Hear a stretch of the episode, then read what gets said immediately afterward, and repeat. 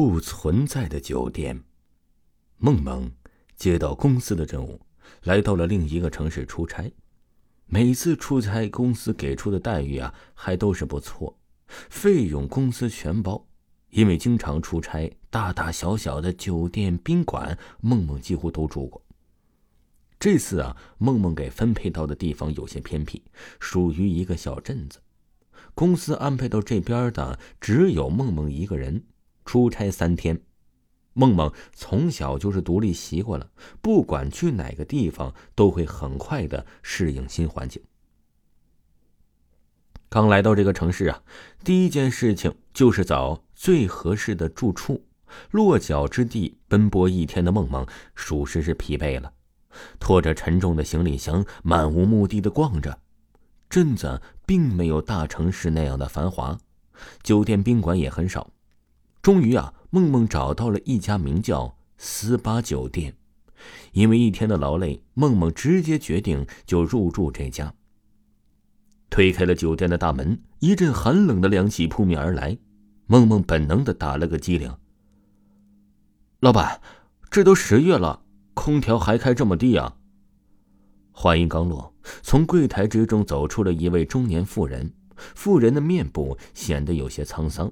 柜台旁边还站着一个小男孩，大概是六七岁的样子。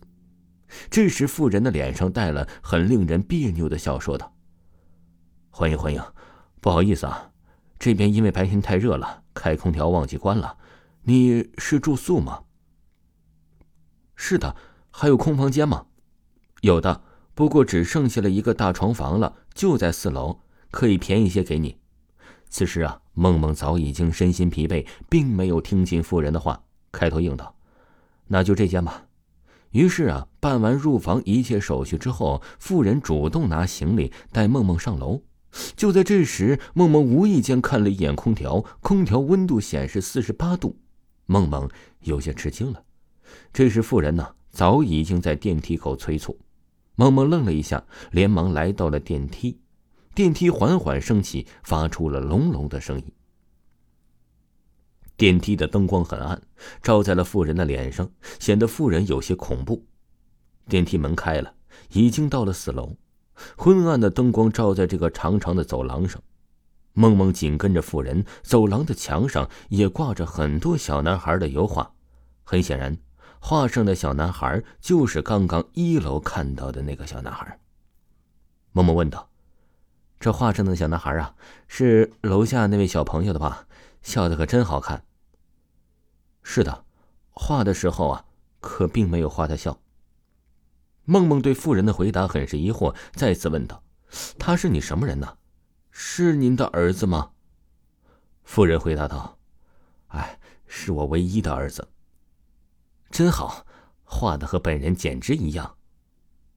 你又没见他本人，你怎么知道？刚刚不是还在楼下吗？挺可爱的，是很可爱，而且很听话。可惜了。梦梦疑惑的问：“可惜怎么了？”妇人突然用沙哑尖利的嗓音说道：“死了。”梦梦被这个回答很是一惊，心里一颤。他刚要开口再次问道，妇人抢先说道：“到了，这个是钥匙，没事啊，你就早点休息，晚上少出门。”这时，梦梦已经来到了走廊的尽头，到达梦梦的房门前，妇人打开了房门，然后就离开了。梦梦来到了房间里，房间挺大的。电视、沙发、洗手间，环境和五星级酒店差不多了都，一切都挺好，唯独是这种床，居然是带床底儿的那种，并不是像其他酒店的西蒙斯床。梦梦想到，可能其他的房间呢都是这样，毕竟是镇子，条件有限，可以理解。疲惫了一天的梦梦，简单的洗了个澡，收拾了一下，静静的躺在了床上。听众朋友，本集还有下集，请您继续收听《不存在的酒店》。